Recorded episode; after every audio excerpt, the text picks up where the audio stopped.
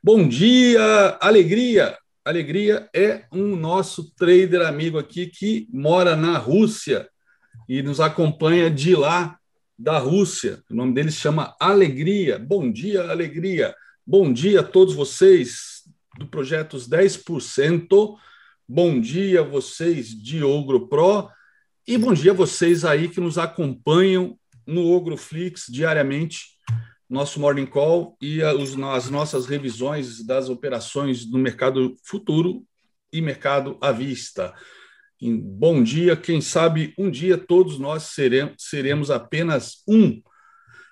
Hoje é dia 4 de maio de 2021, terça-feira. Em primeiro lugar, queria agradecer, deixar aqui meu beijo, meu abraço para todos que me mandaram votos de felicidades, que me mandaram bênçãos que essas bênçãos retornem em dobro para todos vocês.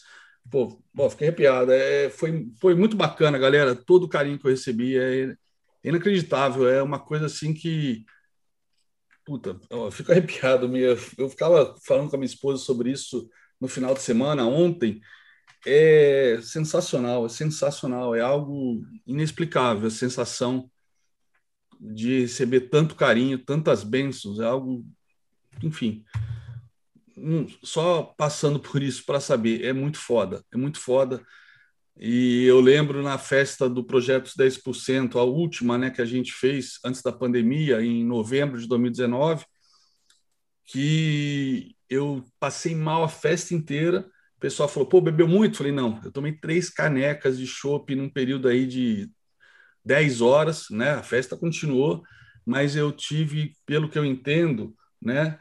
Eu tive uma sobrecarga de energia positiva. Eu realmente era tanta energia positiva que eu teve que eu comecei a passar mal, era impressionante. Obrigado mais uma vez por tudo, galera.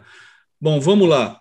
Semana passada o nosso presidente falou que a CPI era um carnaval fora de época. Vamos ver hoje. Hoje, se for o caso, é o dia que é, ambos os lados, governistas e oposição vão botar o bloco na rua, né? Hoje começa aí os interrogatórios.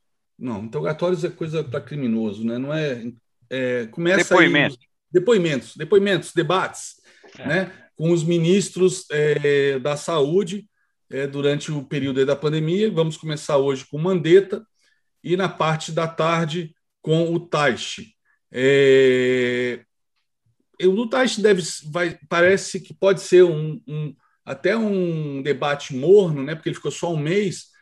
Porém, o pessoal vai querer tentar arrancar dele a que, a, o que, que rolou nesse um mês por conta de, dele ter saído tão rápido, né?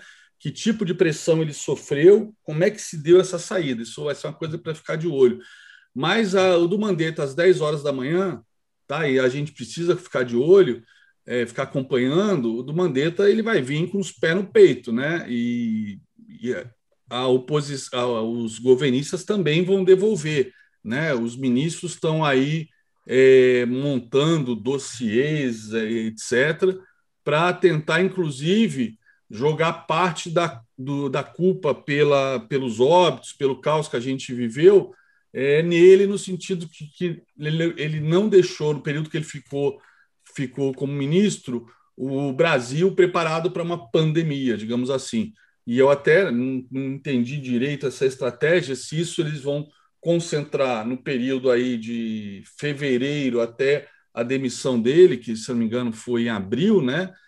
Ou se vão inclusive já usar o ano de 2019 do tipo, ó, você é ministro da saúde, pô, o SUS não estava preparado para uma pandemia, né? Eu, é o tipo de coisa que teria que estar. Não sei, eu não sei qual vai ser o discurso, mas nem sei se vai fazer preço, né? Os comentários dele.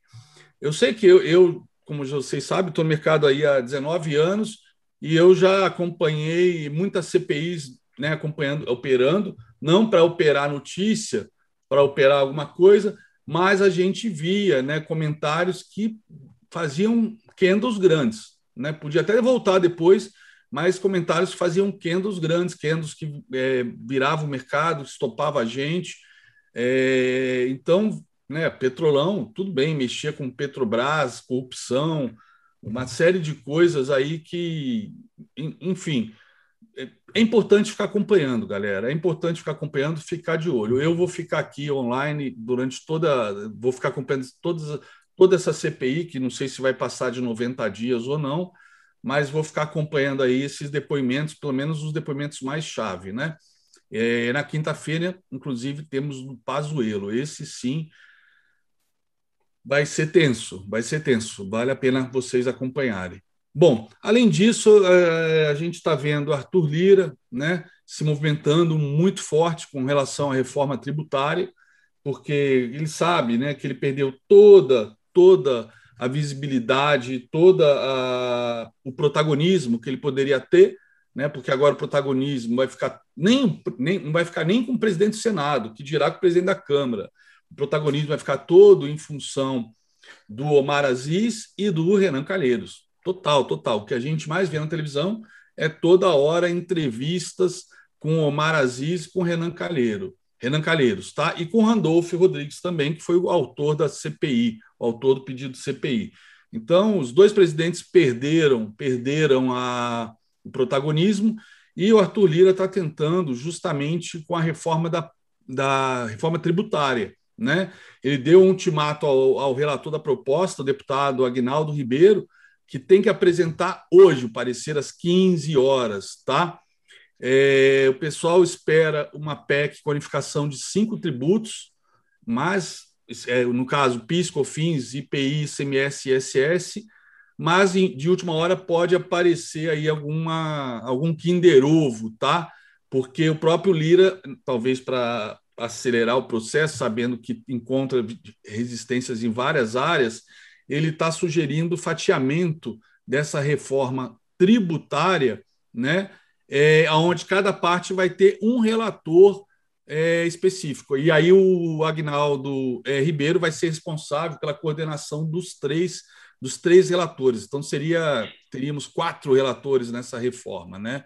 A primeira fase seria para unificar PIS e COFINS, né, na, é, na, com, é, unificaria né, com um imposto chamado Contribuição sobre Bens e Serviços e teria a redução do imposto de renda de é, pessoa jurídica e, presta atenção, isenção Dividendo. de lucros dividendos da pessoa física, né, além de tributação sobre fundos exclusivos de investimentos. Que é sempre eu estava até com essa estratégia de montar um fundo exclusivo para mim, conversei até com o Fabrício sobre isso várias vezes, né, porque justamente fundo exclusivo tem, é, tem vantagem tributária. Eles estão querendo acabar com essa, com essa isenção. Tá?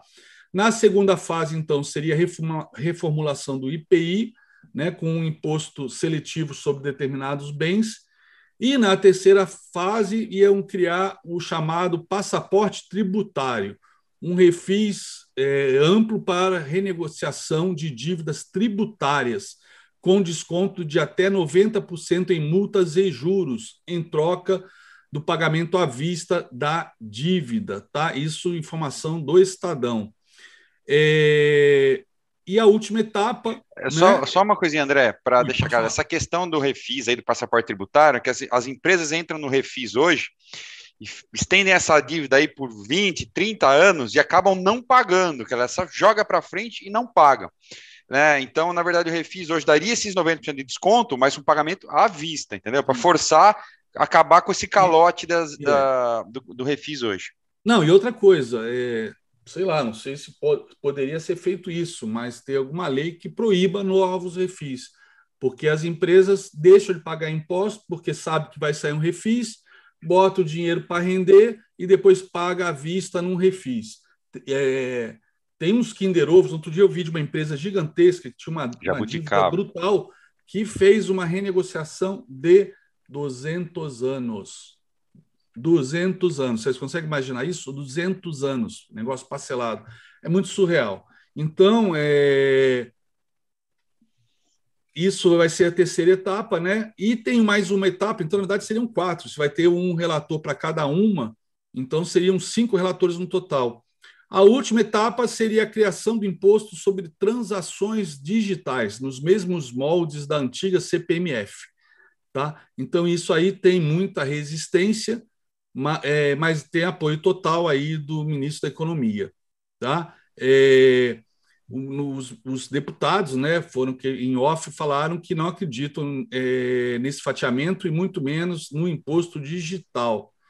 Tá? Então, é, moral da história, o mais provável é que seja aprovada apenas a unificação do PIS e da CONFINS, que é objeto de lei ordinária e requer maioria simples para ser aprovado. Ou seja, a reforma da Previdência, da reforma tributária pode ser simplesmente né, aquele monte de espuma, você bota a mão, só tem um, não tem sabonete nenhum lá dentro, não tem nada, é só espuma.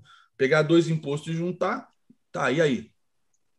Muda alguma coisa? Nada. Né?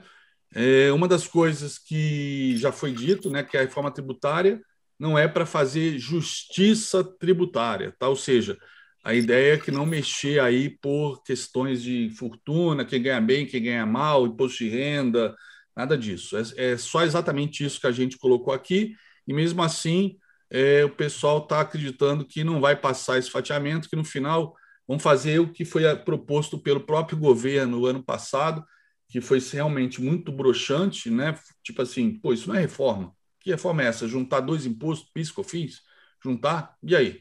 Pô, o que, que facilita? Né? Nada. Né? O que, que muda? Nada. Né? A principal questão aí que a gente já teve tantos problemas é o ICMS é, estadual, que muda de estado para estado, e com isso um estado dá incentivo para trazer fábrica, por exemplo, a gasolina, né? É, eu que ia, né? agora não tenho ido muito para o Rio, você, quando está chegando na fronteira do Rio, tem lá o posto com a placa. Aqui o ICMS é mais barato, a gasolina custa tanto, né? Aí você enche o tanque, que dá uma diferença, sei lá, de 100, 100 cento e poucos reais, um tanque cheio, né? Para quem está vindo de São, de São Carlos para o Rio de Janeiro. Então, é isso mesmo, teria uma briga aí, uma resistência com os governadores gigantesca, porque se fosse unificar para alguns estados aumentar, talvez o cara até, o governador até concordasse, né, mais receita. Né? Por outro lado, quem o governador que de repente é, tem um ICMS maior tem que diminuir, ia ter queda de receita, ia vir aquela, aqueles Kinder Ovo do tipo: ah, os próximos 10 anos ah, o governo vai compensar esse imposto que o, o governo federal vai compensar esse imposto perdido. Enfim, isso é uma das razões que vem seguindo a reforma tributária há décadas, há décadas, a questão do imposto de CMS. E no final, então, pelo jeito, vamos sair aí, talvez, com PIS com fins. Mas, enfim, é, isso são fontes, né? O tal famoso, o famoso fontes está sempre aí antecipando as coisas que acontecem nos bastidores da política. Mas vamos ver, vamos torcer para termos uma reforma tributária para valer. Né? O Brasil precisa disso, tá bom? É, passo a bola agora para o meu amigo e volto é, daqui a pouquinho para vermos os gráficos dos quatro mercados globais e como é que estamos aí de índice dólar para a abertura de hoje. Até já. Obrigado. Bom dia, bom dia, pessoal. Bom dia, galera do YouTube. Bom dia, galera do Ogroflix, aqui do Projeto 10%. Para a galera do OgroPro que acompanha a gente aqui também nos Morning Calls, beleza?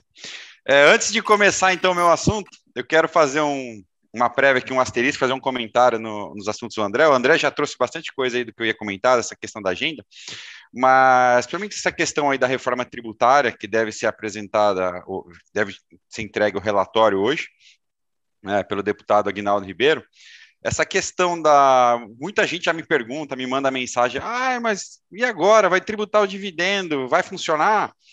Vai funcionar, pessoal, vai funcionar. Primeiro que eu acho é, sim, que os dividendos, os dividendos sempre deveriam ser tributados, né? Você tem que e essa questão dos fundos exclusivos também, né? Você tem que desonerar a cadeia produtiva, desonerar o PJ, né? E passa aí para o acionista ou para a pessoa física, quem está aferindo esse lucro aí pagar o imposto, né? E deixa e, e alivia as, a, as costas da empresa. Só lembrando que os dividendos eram tributados no Brasil até 1995, né? Quando a e aí foi então declarado que havia uma bitributação, que as empresas pagavam uma alíquota aí de mais ou menos 35% de imposto ou 34% de imposto. É, então foi, foi revisto, isso aí foi feito, foi é, criada a isenção, foi tirada a tributação dos dividendos, né?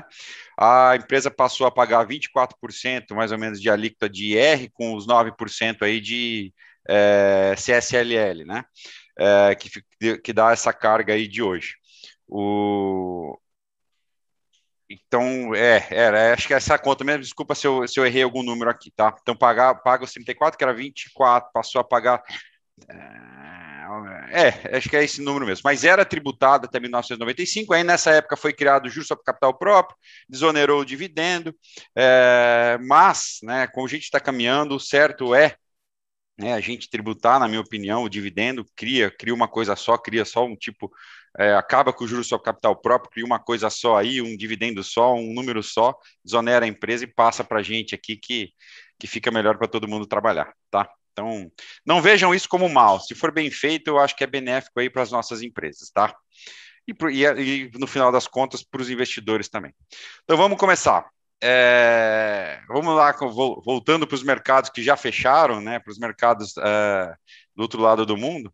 As bolsas da China e do Japão ainda estão fechadas, só voltam a operar aí é, na quinta-feira.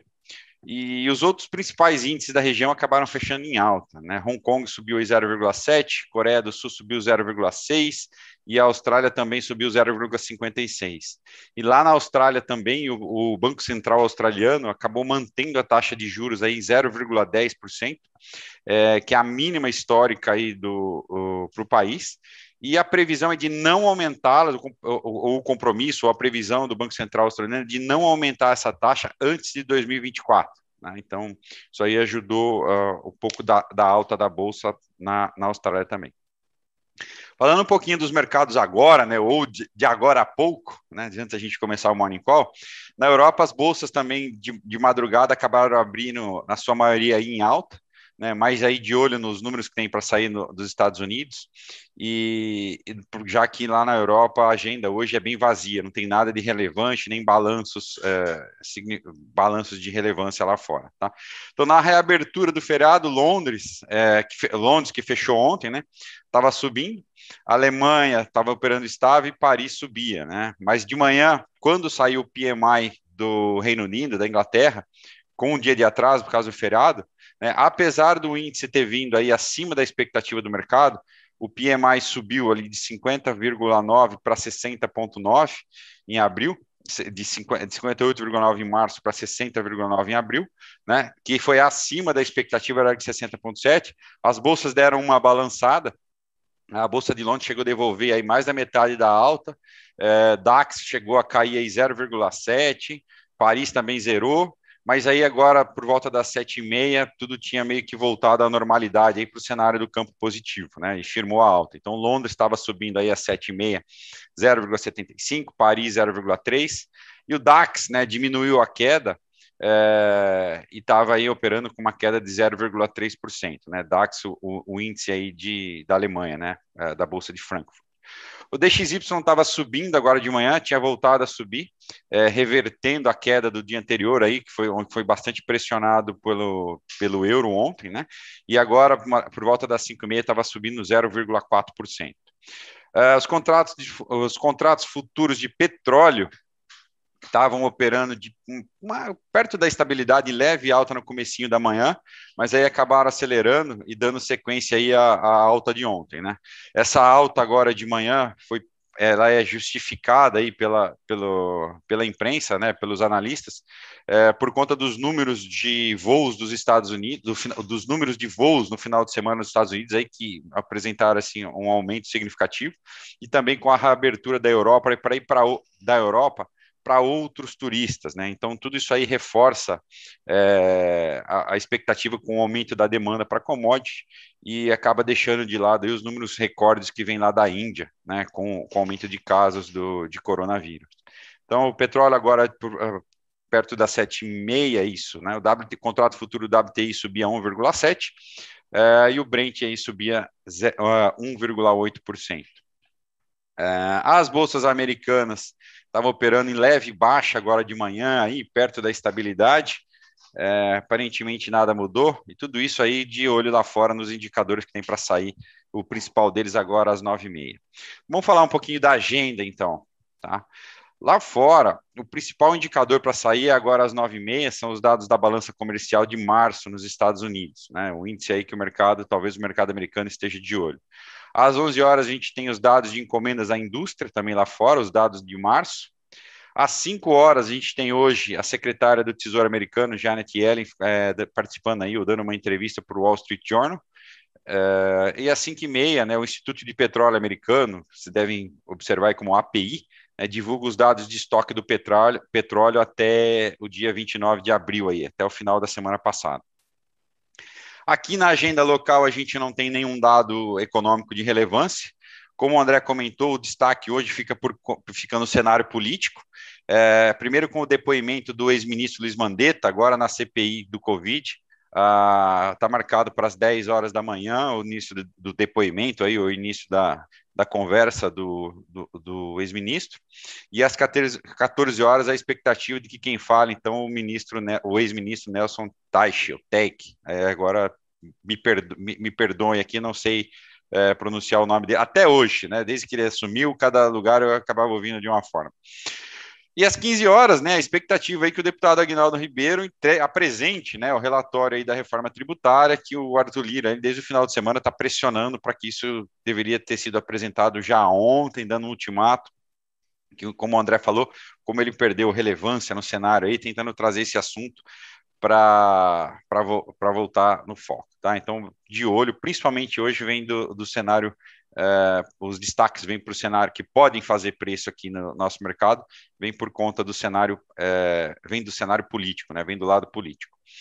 Uh, falando um pouquinho dos balanços, né? Lá fora a gente tem destaque no final do dia para a Pfizer, que divulga o resultado, e aqui não temos resultados agora de manhã, e no final do dia a gente tem aí Açaí, Minerva Foods, a XP, que é uma empresa brasileira, mas é listada lá fora, divulga o resultado também no final do dia, e Bradesco da sequência aí o resultado de, de Itaú, né, que a gente vai comentar daqui, daqui um pouquinho, já comento um pouquinho de Itaú com vocês, as, as percepções iniciais, tá? Vamos falar um pouquinho dos contratos, né, agora o Cris conseguiu chegar em Porto Alegre, agora a gente tem os números aqui para falar um pouquinho para vocês. Uh, só um minutinho para eu compartilhar a tela. Pilim Pim Pim. Vamos lá. Vamos lá. Deixa eu tirar a câmera da frente. F11. Foi. Vamos lá, pessoal. Vamos pegar os números aqui. Então, vamos voltar para o dia. Uh, cadê aqui? 30, 30 de abril, fechamento do mês, né? Então, esse aqui, os números que a gente tem é da sessão do dia, uh, do dia 3, que é a sessão de ontem, né? O, temos de contratos, posições em aberto, índice futuro, pessoas físicas aí negativas em 1.475, os investidores estrangeiros em menos 12.314 e os investidores nacionais aqui em 14 mil positivos, né? Saldo em aberto aí de 14.459, tá? Voltando aqui para o acumulado, o mês de abril Tá? No dia 30 de abril, os investidores, é, pessoa, é, os investidores estrangeiros acabaram fechando aí com um saldo positivo de 27.818 contratos, é, institucional negativos aí vendidos em, em um saldo negativo de 6.279 contratos e pessoa física aí o saldo negativo de 24.215 contratos, tá? Então, na primeira sessão é, do mês de maio, o, o acumulado aqui para os não residentes, então, está, para os estrangeiros, está positivo em 15.502, institucionais em positivos em 8.180 e pessoa física aí vendido ou posições vendidas em 25.620 contratos. No dólar futuro, tem uma, vamos ver pegar que data que está aqui. Ah, pá, pá, pá, pá. É, o saldo, tá estranho isso aqui, eu não sei se está certo, ou se é por conta da virada do mês, o ajuste do Apetax, mas vamos lá. É, no primeiro dia do mês aqui, a gente tem o saldo positivo dos investidores estrangeiros de mais 211 mil contratos. É, o investidor, pode ser por conta da rolagem, alguma coisa, desculpa se eu não, não sei se esse número está correto ou não, tá, pessoal? É, vou passar o que veio da B3 então agora para a gente aqui. Investidor institucional negativo em 156 mil, quase 157 mil contratos, pessoas físicas em mais 1.285 contratos, tá?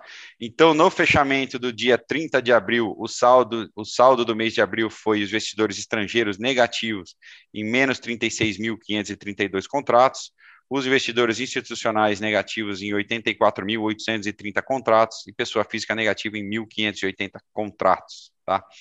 Então, para a sessão agora do mês de maio aqui, a gente virou, é, praticamente inverteu tudo aqui com essa, com essa porrada. Tá? É, investidores estrangeiros positivos em 170 contratos em abertos aqui do dólar futuro, 174.867 é, contratos os institucionais nacionais vendidos aí, ou posições negativas vendidas em aberto de menos 241.763 contratos, pessoas físicas em menos 295 contratos. Uh, de qualquer forma, eu vou validar isso aqui, tá? Com o Cris depois, para amanhã, se tiver alguma retificação, eu trago para vocês, pessoal. Uh, posições em aberto nos contratos de juros futuros.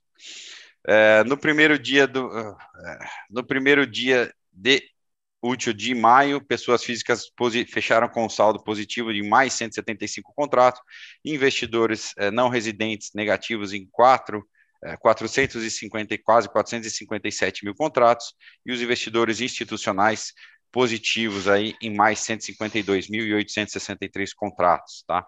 Então, para fechar o mês de abril, o saldo de abril foram a posição em aberta em 4 milhões 900 para os estrangeiros em 4 milhões 927 mil contratos, institucionais pessoa, institucionais nacionais 1 bilhão 340 1 milhão 345 mil contratos e pessoa física 2 milhões 2.113 contratos, ok? É, Passando para o mercado à vista, o mercado de dinheiro aqui que a gente fala, tá? Para a gente dar uma olhada como ficou o fluxo do investidor estrangeiro. As posições que a gente tem aí até o dia 29 de abril, é, são dois dias de atraso que a Bolsa divulga isso aí, tá?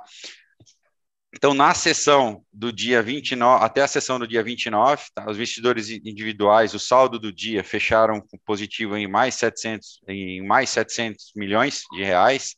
Investidor estrangeiro fechou com um saldo negativo de 65 milhões e o investidor institucional fechou negativo aí, é, retirou no dia 29 1 bilhão e 39 milhões.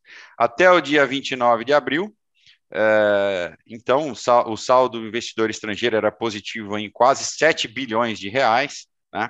É, voltando aí, cadê, cadê, aqui o mês? A gente tem o mês de março, 31 de março, né? revertendo aqui os quase 4 bilhões negativos de saída de dinheiro é, no mês de março, fechando aí o mês é, com saldo positivo, e, fechando aí quase fechando o mês, a gente tem os dados do dia 30, só para complementar aqui, em quase 7 bilhões de reais. Investidor institucional é, retirou aí 6 bilhões 778 milhões e pessoa física também negativa aí em 1 bilhão e 34 é, milhões, 1 bilhão e 34 milhões no mês de abril até o dia 29, pessoal. Então vamos lá. Voltando aqui rapidamente, é, lembrando que esses dados, pessoal que, pessoal, que eu trouxe aqui também de agenda, os dados do contrato estão disponíveis logo de manhãzinha ali no Ogro Pro também para os assinantes, tá? Link fica aqui na descrição do vídeo para quem quiser é, conhecer lá, ok? Passando então aqui falando um pouquinho do cenário corporativo, pessoal. Deixa eu abrir minhas anotações aqui. Então, ontem a gente teve aí os dados de Itaú, né, pessoal? Segundo grande banco aí divulgar, uma expectativa grande aí para os resultados do Itaú. E o Itaú que divulgou sim um resultado aí 11% acima do consenso, né? É, o consenso era de de 5,8 bilhões e ele divulgou, acabou divulgando aí um resultado, um lucro líquido de 6,4 é, bilhões de reais, tá, pessoal? É, alguns destaques aqui, pessoal, para a gente acompanhar hoje. Há uma controvérsia, apesar do número ter vindo é, super positivo a expectativa, alguns analistas estão contestando né, a qualidade desse resultado. Primeiro porque é, boa parte da recuperação de margem financeira veio da tesouraria, que é um ganho mais volátil, né, com operações aí de é, trading, overhead, isso contribuiu bastante para a margem financeira, né, e o capital do nível 2 veio da tesouraria também, o nível 2 ali, que é o capital que vem, na verdade, que é um, cap, um capital suplementar, né, a saúde do banco ali, que vem de dívida é, com prazo subordinado, das reservas de, de é, para empréstimo, que vem, vem dali. Então, é um capital mais, mais arisco, né? É, e parte do aumento do capital nível 2 veio ali da tesouraria, né? É, então, questionou questiona-se um pouquinho essa questão da margem financeira, é, parte, né, dessa parte também desse lucro veio da revisão da provisão de, de para devedores duvidosos, né, que o Itaú fez um novo ajuste para um patamar aí que deve ser o recorrente agora por conta do ano. Né?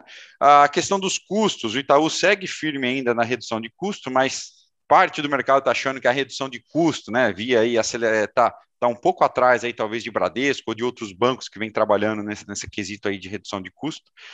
É, mas lembrando que no outro resultado, Itaú é, assim, não reduziu mais custos, porque estava fazendo alguns investimentos né, em pessoal, na parte de cientistas de dados, na parte de, é, é, de projetos de digitalização.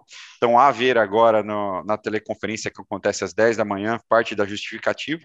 Né? E um outro ponto que chegou a preocupar um pouquinho é um aumento aí na, na inadimplência, mas é, que na verdade assim o, o, houve assim os acordos, os empréstimos né, é, renegociados não tiveram, as carteiras renegociadas não tiveram um desempenho muito bom no primeiro TRI, né? Então aumentou um pouquinho a inadimplência é, para 90 dias. E o que ficou, o que deve ser bastante questionado hoje na teleconferência foi o aumento na inadimplência que, de 30 a 90 dias, né? Que cresceu mais aí do que o mercado esperava, cresceu aí 8% no trimestre, né? Então, quando a, a, essas carteiras de 30 a 90 dias o mercado não olha muito, né? O que, o, na verdade, assim, não, não preocupa muito que o mercado olha mais os índices de acima de 90 dias, que teoricamente são dívidas já que já entraram com uma grande chance de não serem pagas, ou de calotes, então esse é o mercado, olha. Então, o banco sempre tem que trabalhar para que essas dívidas de 30 a 90 dias né, não subam muito ou fiquem dentro de um patamar, que ela não se torne aí, não entre para as dívidas em atraso nos 90 dias, tá? Então, tentar entender agora na teleconferência é, nas explicações o porquê desse aumento, o que, que aconteceu, se existe alguma questão de renegociação, o que está acontecendo, tá? Então foram esses pontos aqui é, para destacar, tá? É, a receita, não falei assim, a receita também de serviços que a gente olha muito, porque está olhando muito, o mercado está olhando muito por causa do crescimento da, das fintechs, cresceu 1% aí ano, uh, ano contra ano, e esse ponto ficou abaixo do guidance por enquanto, né? O guidance do Itaú para esse ano no quesito receitas era crescer de 2,5% a 6,5%. Então a gente vai começar a olhar nesses pontos aí, o que, que o banco tem a comentar, né? É, e o que, que, pode, que a gente pode esperar mais para frente. Mas, de qualquer forma, é um resultado é, super robusto, né? Tem um espaço aí para 6,4 é, bi de lucro não é, não é pouca coisa, né? A tendência é que o banco consiga entregar isso aí, consiga melhorar ao longo do ano e trabalhar esses pontos aqui, justificar o que está sendo feito para esses pontos aqui que a gente vai, é, vai acompanhar. Hoje a gente vai acompanhar essa teleconferência ao vivo lá na nossa sala, né? Eu junto com o pessoal lá que, que acompanha. Ontem a gente fez uma sessão extra para acompanhar aí o BB Seguridade. BB Seguridade que acabou tomando um susto aí no primeiro tri, com o, com o Covid, né? Foram aí dos 341, é, deixa eu pegar o número aqui, rapidinho, que a apresentação estava aberta, dos 341 milhões de reais pagos de sinistros pagos no primeiro tri, 79 milhões vieram por conta de indenizações do Covid-19, né? Que as apólices cobrem isso. É, então, isso acabou impactando o índice de sinistralidade, que, que apresentou uma alta de 29% no quarto tri, é, que tinha aí um índice de sinistralidade que era de 29% no quarto tri de 2020, acabou pulando aí para quase 38% no primeiro tri de 2020, né? Se fizer essa conta aqui na apresentação, eles mostram como é, como seria ela o ex-Covid, né? Ele, ele teria ficado em linha aí nos 29% o índice, de sinistralidade, né? Uma coisa mais flat ao longo do ano de 2020 e no primeiro tri de 2021 agora. É, acaba que isso é um fator passageiro, né? A segunda onda veio mais forte do que eles esperavam, tá? Então esse índice de sinistralidade deve voltar à normalidade aí, nada que, que, que impacte aí ou que seja motivo de preocupação, tá? É, foi bastante questionado pelos analistas durante o Q&A a questão dos prêmios emitidos por ramo, a questão do prestamista, que ficou aí quase 30% uh, abaixo, aí, negativo em relação ao primeiro TRI de 2020. E a justificativa para isso é que o produto mudou. né, antes ele cobria o principal, cobria toda uh, o principal, mais a, o saldo devedor, e esse produto agora acabou mudando para uma cobertura só do saldo devedor, da, do crédito contratado né, pelo, pelo segurado, então ele acaba tendo um ticket menor, ele tem um preço menor de contratação, o que impactou aí na, nos prêmios emitidos para o prestamista. Né? Então, é um novo produto, é a justificativa para essa linha. É, do mais, o, o, os números ficaram aí todos praticamente dentro do guidance né, da, da companhia para 2021. É, a questão da defasagem do, do do, do IPCA, né, do spread entre o IPCA e o IGPM já começa a ser absorvido, o resultado financeiro já foi positivo, o resultado financeiro consolidado aí foi, foi de 6,6% em relação ao resultado total da companhia, lembrando que esse resultado aí, nas suas máximas históricas, né, o resultado financeiro chegou a, a ser aí 25%, 30% do resultado total da companhia, então tem um espaço grande de melhoria aí de novo no, no resultado financeiro para o resultado total da companhia, tá? Então, não era a intenção falar de Brasil Seguridade, mas como a gente pegou o gancho aqui da teleconferência, a gente falou um pouquinho disso aí, tá? Rapidamente, para não atrasar um, o, o comentário do Mário e do André, comentar um pouquinho do que aconteceu ontem com a com a modal, né, pessoal? Muita gente questionando aí o que, que pode ter acontecido, como assim o negócio foi cancelado. É, a modal acabou. A Modal fez aí, estreou na bolsa na última sexta-feira, e já no prospecto era. Era, como posso dizer assim, estava especificado que teriam só units seriam negociados, né? A Modal optou por, por ser listada no nível 2, então ela tem ações ON e PN, é, mas teria só uma classe de ativos a ser negociados, que eram as units por algum problema técnico, e essas units eram compostas por uma ação ordinária e duas ações preferenciais, que nem eram ações, né? Na verdade, eram recibos de ações preferenciais que seriam convertidas para ações depois.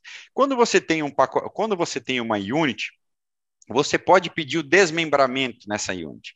O mercado pegou uma distorção que aconteceu na sexta-feira, e essas ações deveriam ter começado, é, é, assim, elas deveriam estar impedidas de serem negociadas a 3 e a 4 na sexta-feira.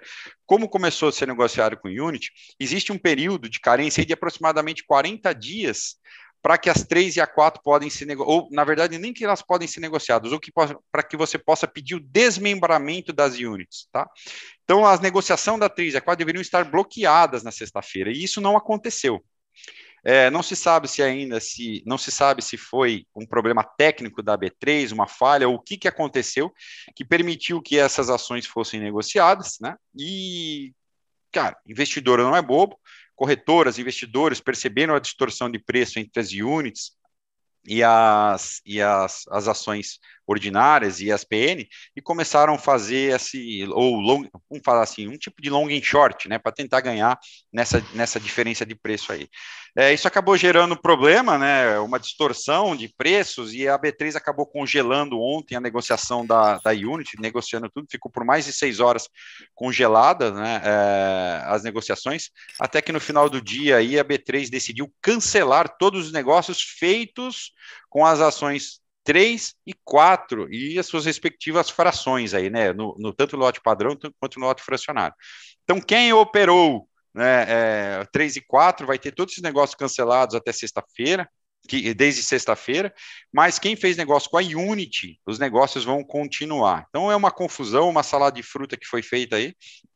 É, é assustador, né, o que acontece. Não sei quem vai sair no prejuízo, se alguém, algum operador de, da Unity é, for lesado, se isso vai gerar alguma arbitragem, alguma, alguma, alguma judicialização mas é um fato estranho, muita gente ainda pedindo, pedindo, explicação, né, que na verdade o cancelamento não deveria ter sido feito, deveriam ter sido punidos os investidores que fizeram, que negociaram a 3 e a 4, ou as corretoras que permitiram a negociação, então agora é uma briga de, de braço aí para entender o real culpado e as possíveis sanções aí é, referentes a, a, esse problema que aconteceu, tá? Então foi isso que aconteceu com as ações da Modal. Por um lado, a gente estava comentando até aqui antes da abertura, pode ser aí que acaba colocando ainda mais em evidência aí os papéis da Modal que passaram a ser listados, né? Chame a atenção para eles, possa voltar aí para o radar da, da uh, dos investidores. Ok, pessoal?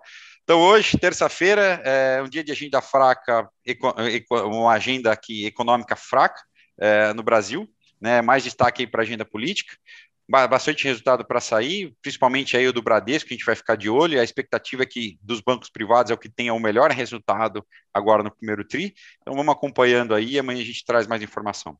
Uma ótima terça-feira a todos. Para o pessoal que começa comigo hoje, a nova turma, o e-mail para vocês fazerem o cadastro para a nossa sessão hoje das 19h15 vai ser enviado agora de manhã. O pessoal aqui do, do back-office me avisou. Então fiquem atentos aí para vocês já fazerem o cadastro e não perderem aí a nossa reunião hoje à noite, ok? Ótimo dia a todos, pessoal. Fala, pessoal, bom dia a todos. Bom, vamos lá, vamos começar aqui, vou compartilhar a tela e vamos dar uma olhada nos principais acontecimentos de ontem aí no mercado.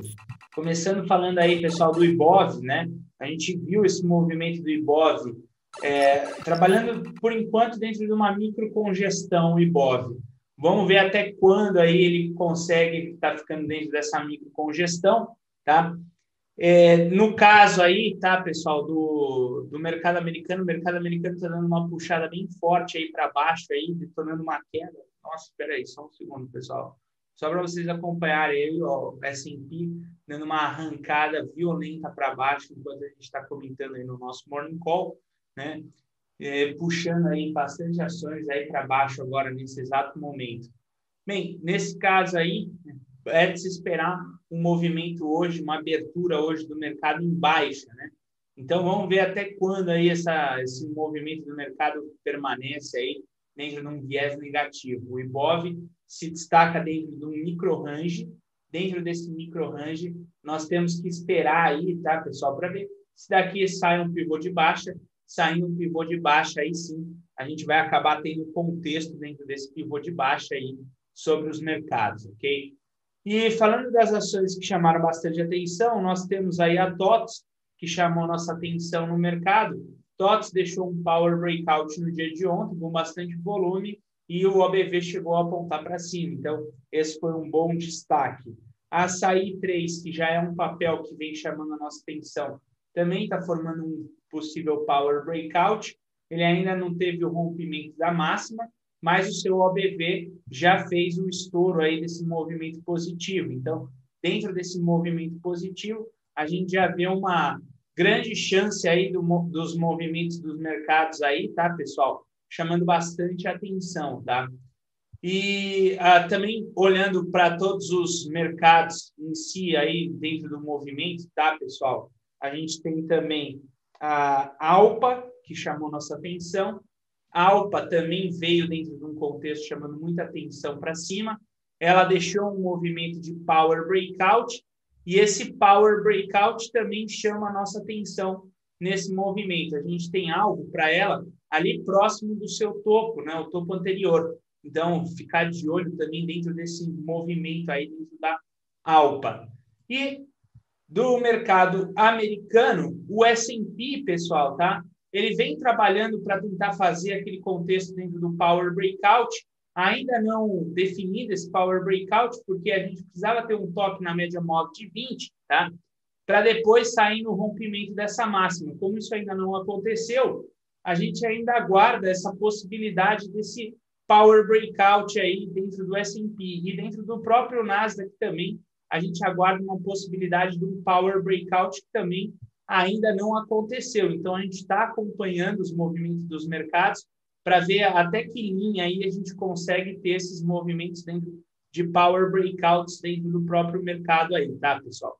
Vamos acompanhando e vamos ver. Se vocês pegarem o movimento do Nasdaq, tá? O movimento do Nasdaq chamava a atenção do power breakout e agora com essa queda ele está meio que frustrando o próprio Power Breakout. Então, frustrando o Power Breakout aí, a gente pode, de repente, aí ter uma movimentação de queda um pouco mais abrupta dos mercados. Vamos ver o que, que isso acontece, até onde aí a gente consegue estar tá olhando os mercados aí nessa direção. Beleza?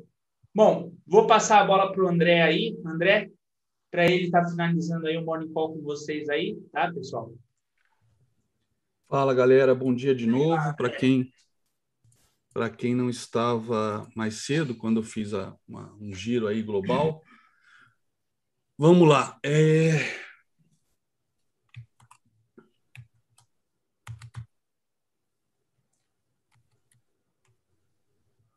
Vamos lá. Bom, vamos começar aqui pelo SP500, tá? SP500 é, atingiu... Opa, desculpa. Verdade, esqueci.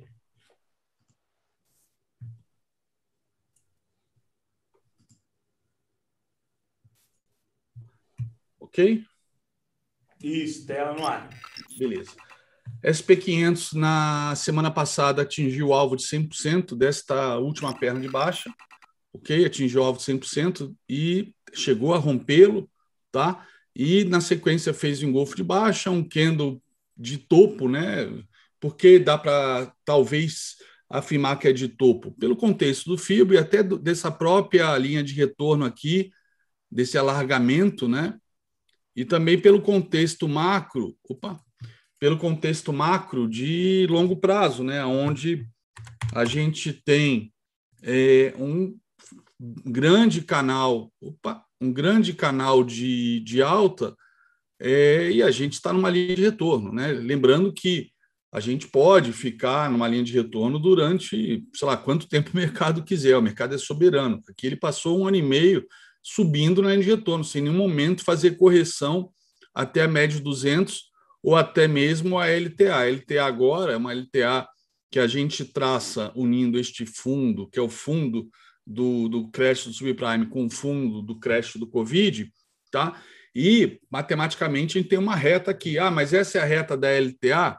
Se pegar aqui, por exemplo, essa média móvel de 200, aqui eu estou olhando duas semanas, você vê que realmente aqui ela, ela tem uma linha paralela né, a, a esses topos. Mas mais importante, que é o que eu faço para validar LTAs, quando eu só tenho dois toques, mas ela fica muito visível para mim como uma possível candidata a ser a linha de tendência de longuíssimo prazo, é justamente copiar essa linha e jogar nos topos para ver se eu tenho muito mais do que dois toques. Eu tenho aqui um, um nossa, um, falar um palavrão, mas tem uma quantidade enorme de toques aqui validando esta LTA, tá? E aqui a gente está de novo nessa LTA. Tá? Se eu for botar um gráfico de uma semana, que eu acho que é o gráfico que todos, todos usam né, no mercado, a média de 200 está aqui. Ela, você vê que ela serve de suporte. Tá? Essa sim é uma média que dá para a gente confiar ela como uma linha de tendência de alta, porque realmente ela é muito forte, é muito testada, tá? Como suporte ou como resistência, tá? E é, esta linha está bem paralela a essa LTA, ou essa linha de retorno. Então, no mínimo, no mínimo, se essa, esses fundos são fundos, vamos dizer, exagerados, né, por conta dos crashes que a gente teve, a gente pode considerar pelo então a, M, a MMA de 200, né, média móvel aritmética de 200 como a LTA, né, a LTA do movimento e o canal dela seria justamente a, a paralela a ela, né? Ou seja, ela está aqui dividindo quase que no meio uh, esse canalzão, tá? Então, esse canal aqui é um canal realmente é, que chama atenção, não tem como ignorá-lo. E aí temos aqui dentro esse movimento que parece ser um movimento de deriva e atingimos também nessa região o primeiro alvo de toda essa queda, né? Então teríamos alvo para cima, sim, mas os alvos para cima, é, necessariamente a gente teria que duplicar esse canal. É mais fácil a gente chegar até esse nível ou derivando ou uma pequena correção no tempo, né, e também no preço, para depois ir buscar esse patamar aqui de 4.621 pontos, tá? É, isso gráfico, então, semanal, já que a gente fechou a semana, né? Vamos botar aqui um gráfico de um mês só para ter uma ideia de qual é a carinha que ficou.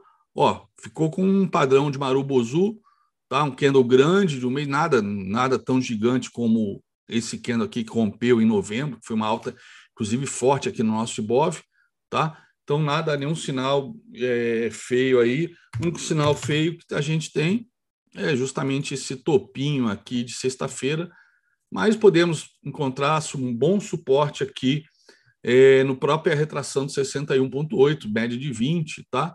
Então, temos que esperar. É, Nasdaq, Nasdaq é, aí sim, Nasdaq está perdendo este fundo aqui, mas ainda temos um pregão inteiro pela frente. Mas, a se confirmar a perda deste fundo, do Nasdaq, esses seriam os alvos para baixo do Nasdaq. Tá?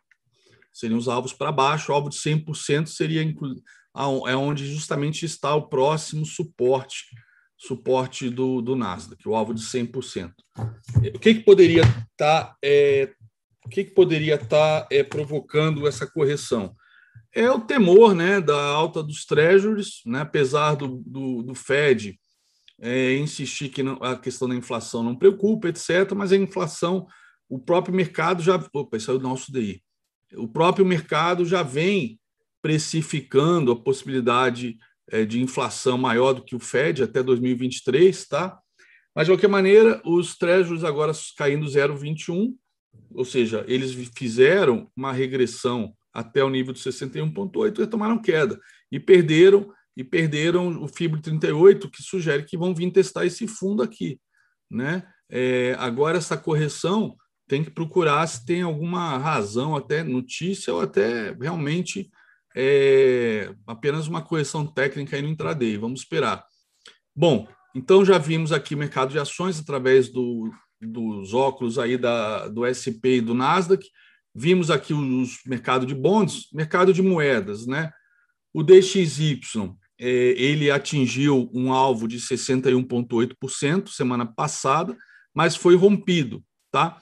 Foi rompido e aí deixou esse padrão de dúvida justamente aqui no, no alvo de 61,8 e voltou, voltou para encontrar resistência aqui no 50, que ele tinha passado reto. Ele passou reto, mas fez pullback para depois segurar aqui no 61,8. Vou tirar essa projeção aqui.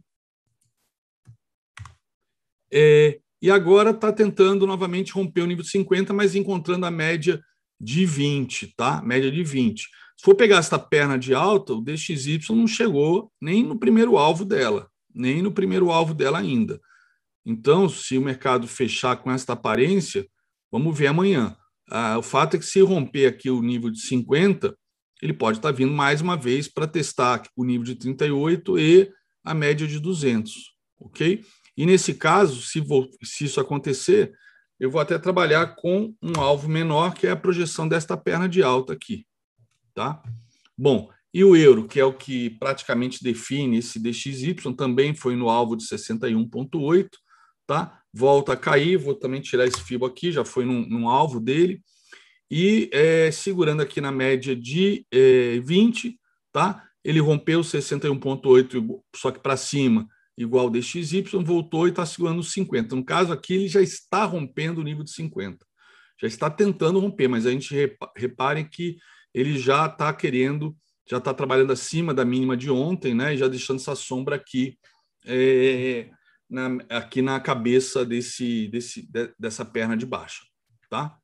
Então, hoje o mercado aí é, de dólar promete, né? Promete, né? Com, de, com dólar subindo, subindo lá fora. É, voltando aqui então para o quarto mercado, que é o mercado de commodities, petróleo. Petróleo recuperando aí é, sua força, ele rompeu 61,8 semana passada, voltou para debaixo, agora de novo, ó, testando este, este canalzinho de alta, tá?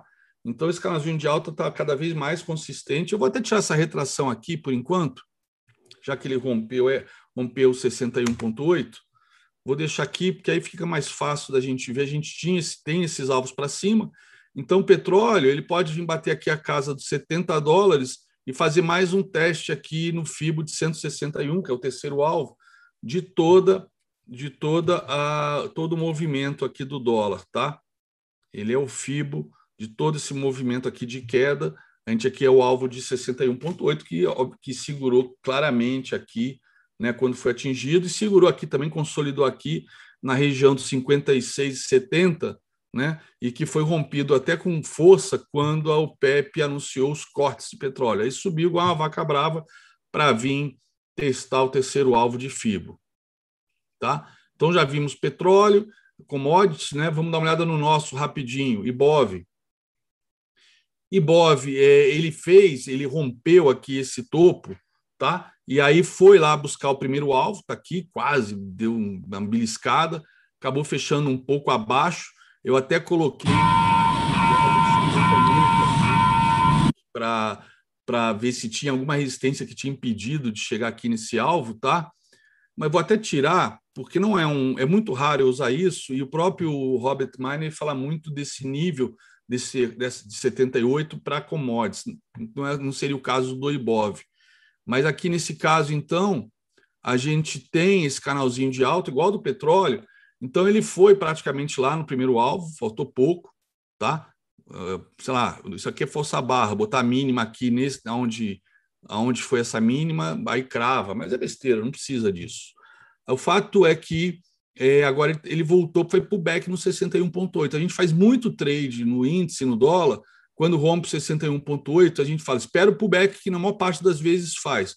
Né? E aí no intraday é o quê? Às vezes é 10, 20 minutos, às vezes é só 5, né? Aqui não, aqui está vindo há duas semanas, ou seja, deixou um candlezinho de dúvida, tem toda a pinta disso aqui ser um pullback, ou seja, se rompermos essa máxima, a gente buscar o próximo alvo, né? Que é justamente um topo histórico, daria até um rompimento de topo histórico, é, um pequeno rompimento de topo histórico. É, mas pelo menos agora, hoje, com esse, com esse dólar caindo, acho que vai ficar mais difícil essa nossa abertura, tá? Mas vamos ver, tem um pregão inteiro pela frente, mas tem a CPI também. Bom, Ibov, vamos olhar o nosso dólar aqui. O nosso dólar, né, respeitou semana passada, ele cravou 61,8, foi lindo. Aí na outra semana deixou esse candle de dúvida aqui, esse spinning bottom, bem no alvo de 100%. E na sexta-feira, que foi simplesmente maravilhosa, maravilhoso os os, o movimento, deu 100 pontos, né? ele deixou esse puta marubozu. Esses três candles juntos a gente chama de estrela da manhã, padrão de reversão.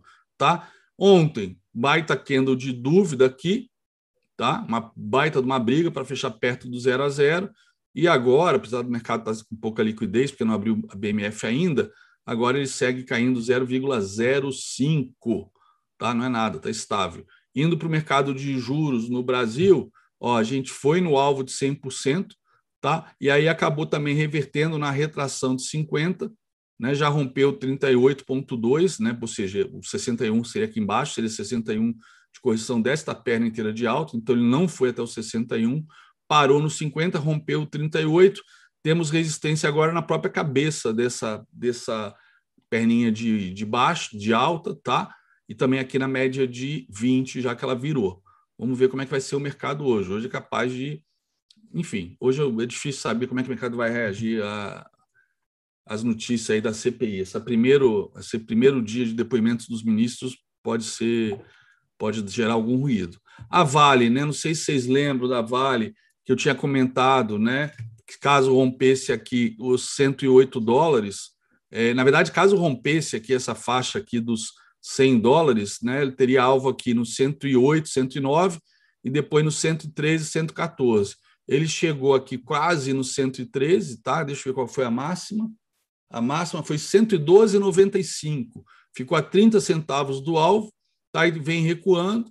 Pode estar tá fazendo pullback aqui nessa região para voltar a subir, cravar o alvo certinho, até mesmo próximo, 114, ou pode perder isso hoje. Vamos ver. Estamos aí da independência realmente do Ibov.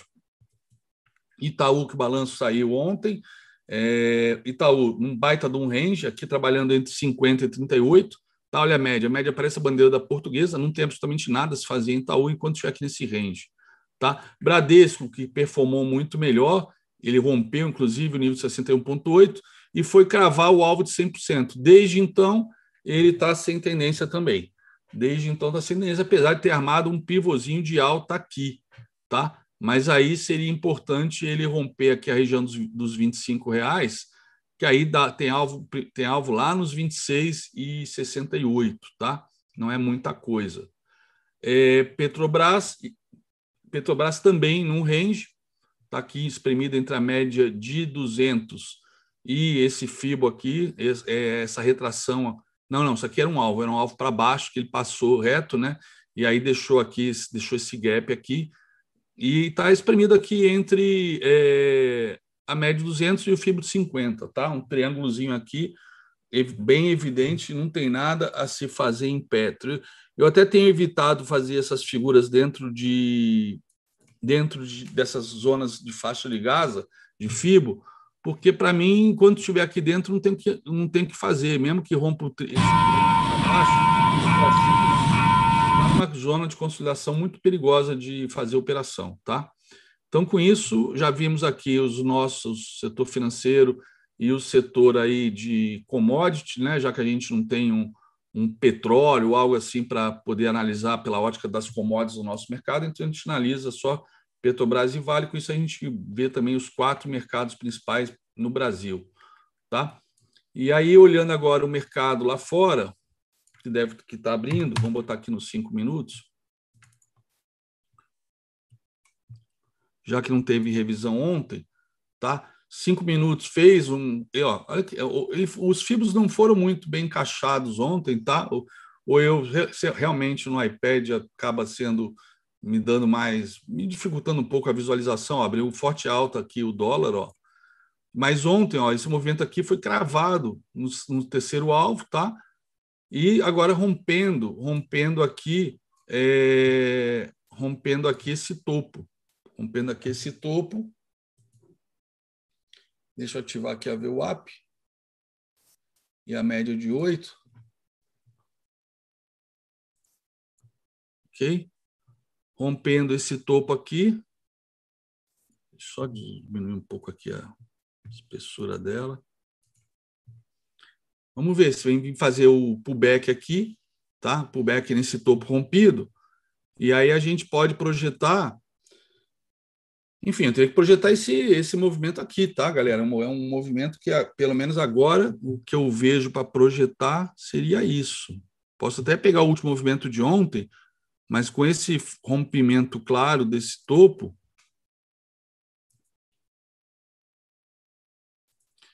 seria isso, tá? E aí eu posso apagar essa retração e esta projeção aqui. Ou trabalhar com projeção do pivô, deixa eu ver. É, eu posso trabalhar com esse pivô aqui, né? Que seria mais ou menos equivalente a esta região de topo aqui tá? Poderia estar trabalhando com esse pivô aqui. Então, teríamos alvo, a princípio, um terceiro alvo desse pivô, a gente teria um terceiro alvo, um terceiro alvo em 54,91. Vamos ver se faz pullback aqui e se a própria VWAP nos ajuda com algum sinal. E vamos ver o índice.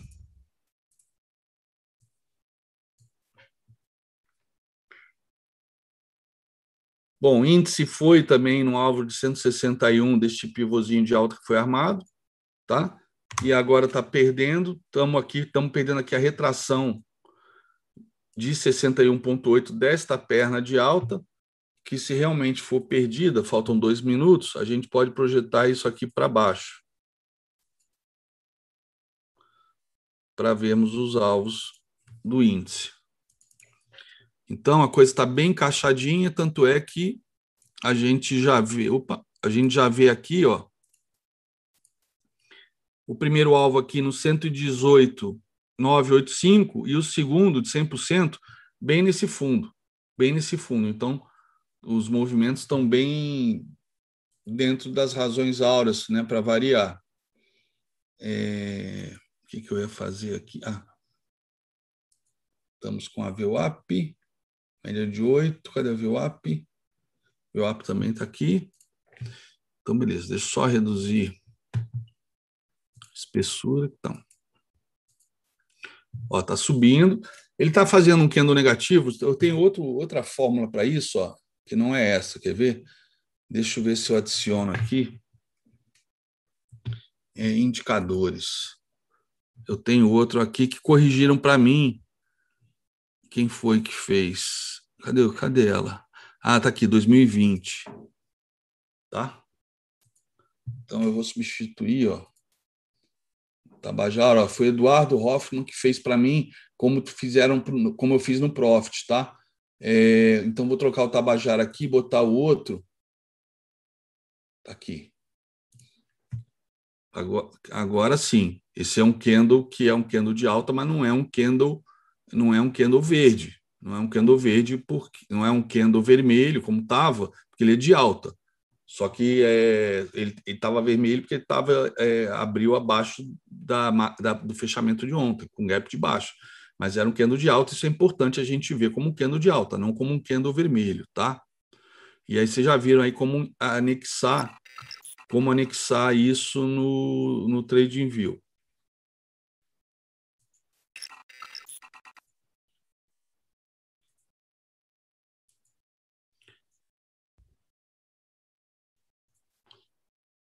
Opa.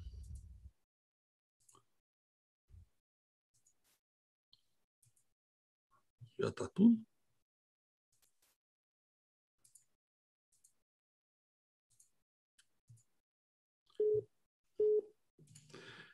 Tá, acho que é isso mesmo. Bom, depois eu exploro isso com calma, para não atrapalhar o, o morning call. É, e agora temos aqui Vamos ver para fazer uma um aqui ele fechou dentro do 61.8, aqui ele está rompendo, tá? Eu me sinto mais seguro se ele fizer um pullback aqui depois. Não sei se vai fazer, tá? Porque ele mal bem esse movimento aqui pode ser já a abertura e um pullback aqui. Aqui ele fechou acima, né? Se tivesse fechado abaixo, eu já consideraria esse primeiro candle o próprio pullback aqui neste fundo. Então, mas vamos ser disciplinados. Ele pode tanto cair em linha reta, mas o ideal é esperar um pullback para se perder a mínima, aí sim abre a entrada. Ok? E o índice, o índice, ó, ó, o índice já fez o pullback aqui que a gente queria neste topo, tá? Já fez o pullback e aí a gente teria uma, um sinal de compra se romper, se rompesse essa máxima, né? É, quem estava acompanhando, eu estava olhando o, o índice. Isso, isso aqui é o dólar, já fez o pullback, talvez até já tenha comprado, tá? Nessa região. Vamos ver se agora é, vai lá no primeiro alvo ou se vai fazer um outro pullback mais, mais óbvio, né?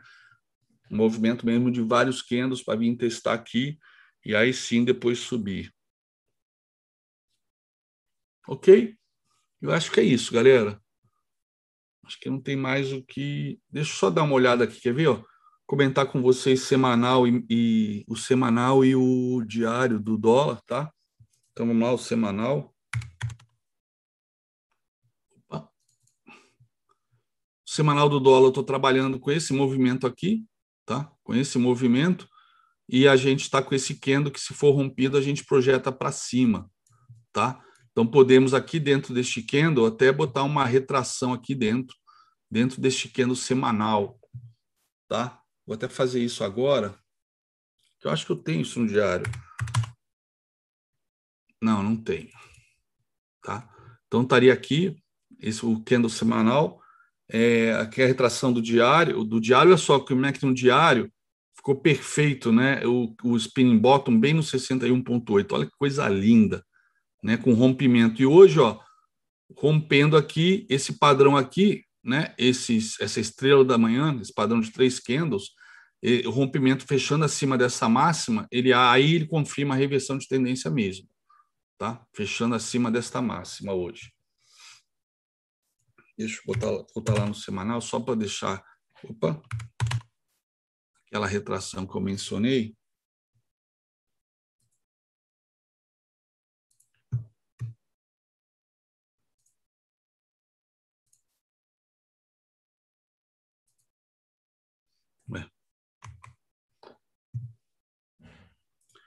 Ah, já sei o que, que é. Já sei o que, que é. Tem que botar aqui mais um do lado. Ó. Ué.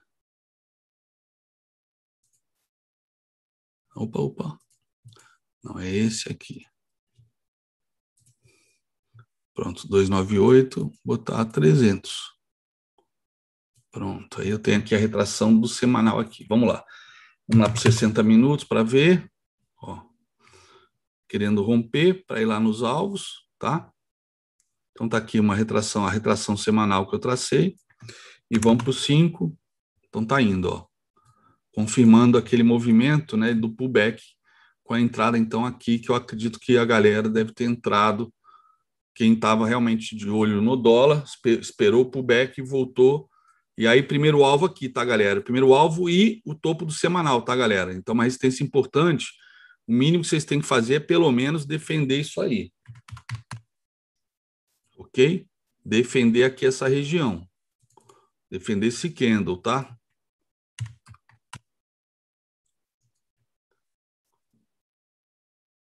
Beleza? Então tá indo, tá indo para o alvo. Vamos ver agora o. Eita. Vamos ver agora o, o índice, como é que ficou. É, o índice foi direto mesmo, ou seja, aquilo ficou como pullback para valer, tá? Então, beleza, paciência.